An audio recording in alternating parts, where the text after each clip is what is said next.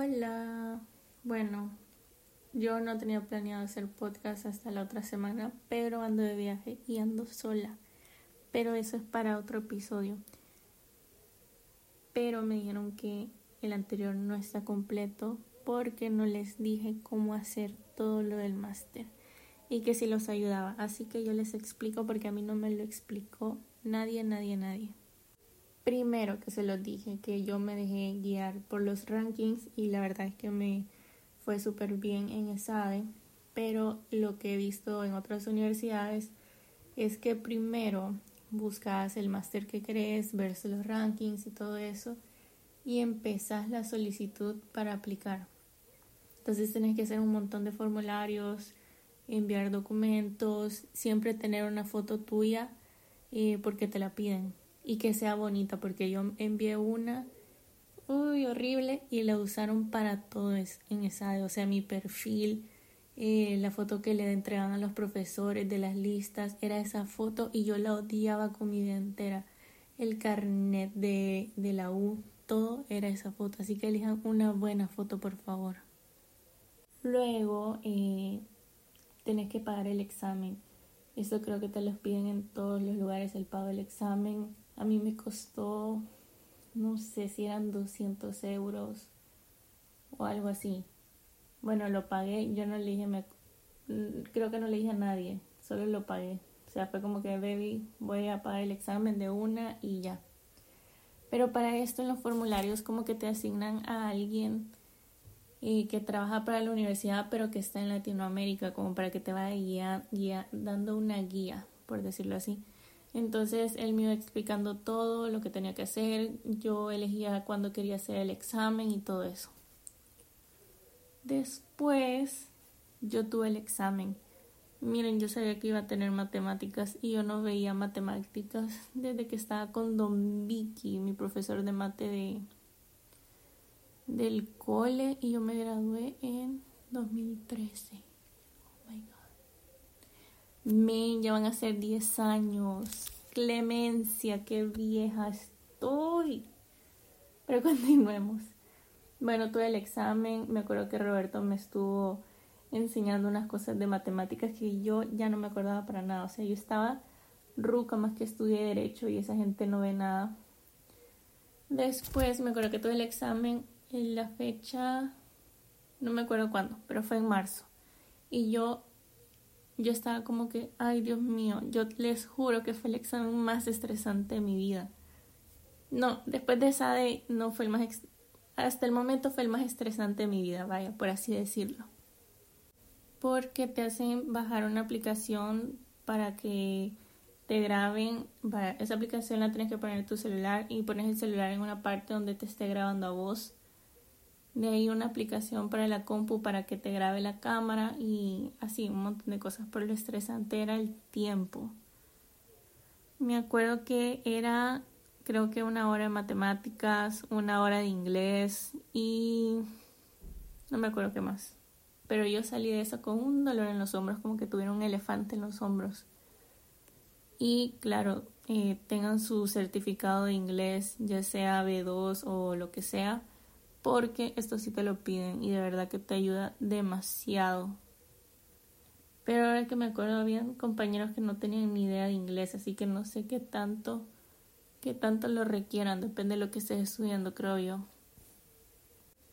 Creo que voy a tomar agüita porque yo no sé por qué se me está yendo el aire, el aire pero aquí en Ámsterdam está haciendo un calor más horrible que saber qué. Y siento que estoy dando mal información, así que voy a tomar agua.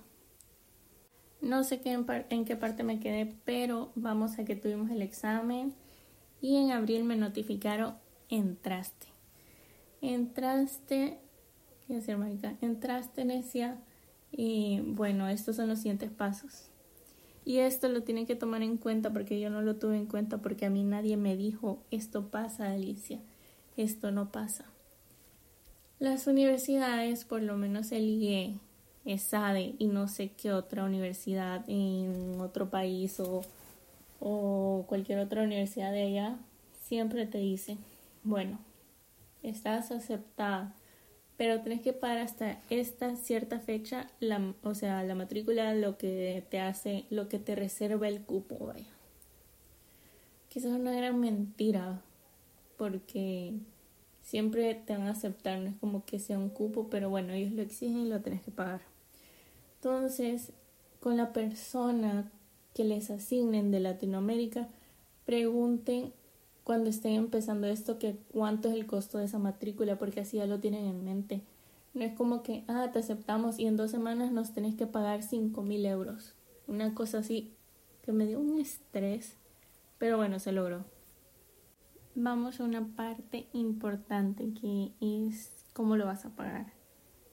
Por ejemplo, bueno, yo tengo una obligación personal o sea, yo me estoy pagando este máster, yo me estoy pagando todo.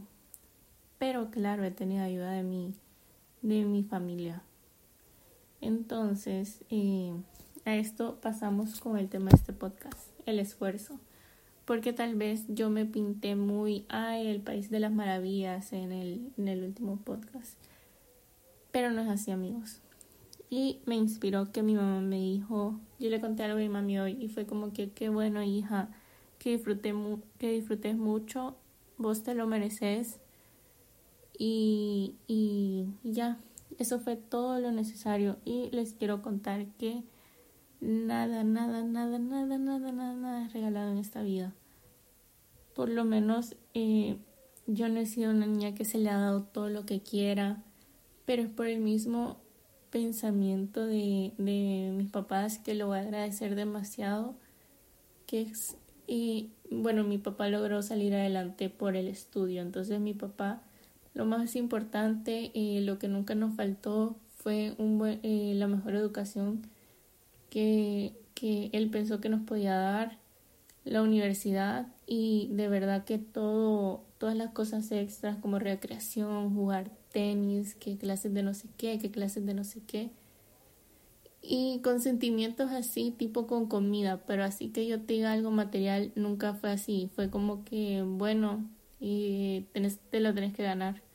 Y de verdad que agradezco demasiado, demasiado, demasiado que han sido así, porque te dan, te dan un hambre que te dan ganas de comerte el mundo. Nada se te da así regalado, como que yo me lo tengo que ganar. Entonces aquí va mi historia. Una anécdota, o sea, así chiquita como, como un breve paréntesis. Yo me tenía que ganar todo, entonces digamos que mi papá me hacía, eh, cada cana que le quitaba me daba 25 centavos. Entonces ya se imaginan, el, el todo pelón. Pobrecito, lo amo mucho. Yo empezando tercer año, tenía 19 años, tercer año en la U, empecé a trabajar con mi hermano. Entonces dirán, ah, sí, trabajar con tu familia, qué, qué chido. No. Mi hermano es como ese segundo papá que quiere que yo, que yo sea la mejor. Y por eso lo amo mucho. Entonces, eh, yo entré en un área que era muy exigente, por así decirlo, que me exigía trabajar este en, o sea, el área me exigía trabajar en vacaciones. Y me acuerdo que yo estaba en la U con la compu. Después me di cuenta que mis compañeros pensaban que yo estaba pasando la clase en compu, pero no, yo estaba trabajando. Me quedaba hasta las 3 de la mañana trabajando y, y así un montón de cosas. La verdad es que estuve tres años así y les juro, les juro, les juro que se me forjó el carácter de una manera tan increíble. O sea, la Alicia de 19 años no se topa con la Alicia de 25 años. Que está jovencita, por cierto. Después me cambié de área y como que fue un poco más tranquilo. Pero sí, yo he trabajado desde los 19 años a tiempo completo. Yo me pago todos mis gustitos. Y claro, empecé desde abajo desde abajo, o sea, el primer mes me acuerdo que yo no gané nada, yo era una pasante. Y ya el segundo mes ya empecé a ganar y desde entonces yo me pago todos mis gustos, o sea, todo lo que me ven me lo compré yo. Pero es por el mismo esfuerzo, porque nada es regalado, porque no tengo que esperar a que mis papás me compren las cosas porque yo ya tengo 25 años. Claro, este máster, el máster me lo estoy pagando yo y claro, mi familia me ha ayudado demasiado, demasiado, demasiado, demasiado. Pero claro, yo, yo pienso devolverlo todo porque, porque sí, porque no soy una niña, porque no, no tienen que pagarme todo. Entonces, eh, los invito a que de verdad consideren, bueno, claro, yo sé que tengo ciertas ventajas y de que, bueno, ciertas ventajas en muchas cosas, tengo el apoyo de mis papás, mucha gente no lo tiene, pero no quisiera que se quedaran así cortos de que, ah, no, no tengo dinero, no puedo hacer. Se pueden sentar con sus familiares, con su novio, con quien sea y de verdad que digan, bueno, quiero hacer esto, ¿cómo lo puedo lograr? Tengo esta alternativa, tengo esta otra alternativa, tengo financiación con un banco, eh, aplico una beca, que todas las universidades tienen como el 30% de becas si las, si las aplicas, bueno, y si te la dan, porque algunas no las dan. O sea, quiero decir que no quiero que renuncien a sus sueños por un menor inconveniente. Y claro, no es necesario hacerte un máster de, de venirte a España o lo que sea, porque si no puedes, puedes probar con otro máster en otra universidad o hacerlo a distancia, claro. Yo incluso, o que la edad no sea una restricción, porque tengo un compañero de, bueno, en el máster no, pero en el diploma legal que estaba haciendo otro máster tenía compañeros que se venían con sus esposas, como que tenían un sueño de lograr algo, tenían un objetivo y lo lograron. De verdad que no hay excusas. Y esto que no suene solo para un máster, sino que, ay, quiero, quiero abrir un negocio, como que todavía no tengo el dinero, mis papás no me quieren dar el dinero. Y hay que buscar una manera, de verdad que todo se puede lograr si te lo propones y a veces son de arranque. Yo soy muy de arranque. O sea, se me mete algo y lo tengo que hacer en el momento y a veces me arrepiento porque son como impulsos muy heavy. Digamos que un día me desperté quiero un máster ra, y hice todo rápido. Pero porfa, no, no dejen sus sueños en las manos de alguien más. Busquen maneras, gracias a Dios, eh, o a su mentor, gracias a Dios, yo tengo al mío, me ayudó en todo, pasó como tres años diciéndome, y el máster, el máster, el máster. Y un día llegué y yo dije, el máster. Y claro, no lo hubiese logrado sin él, tú sabes quién eres HT. Y sin el apoyo de toda la gente que me ama. Así que no dejen sus sueños en las manos de alguien más y luchen por ello. Bye.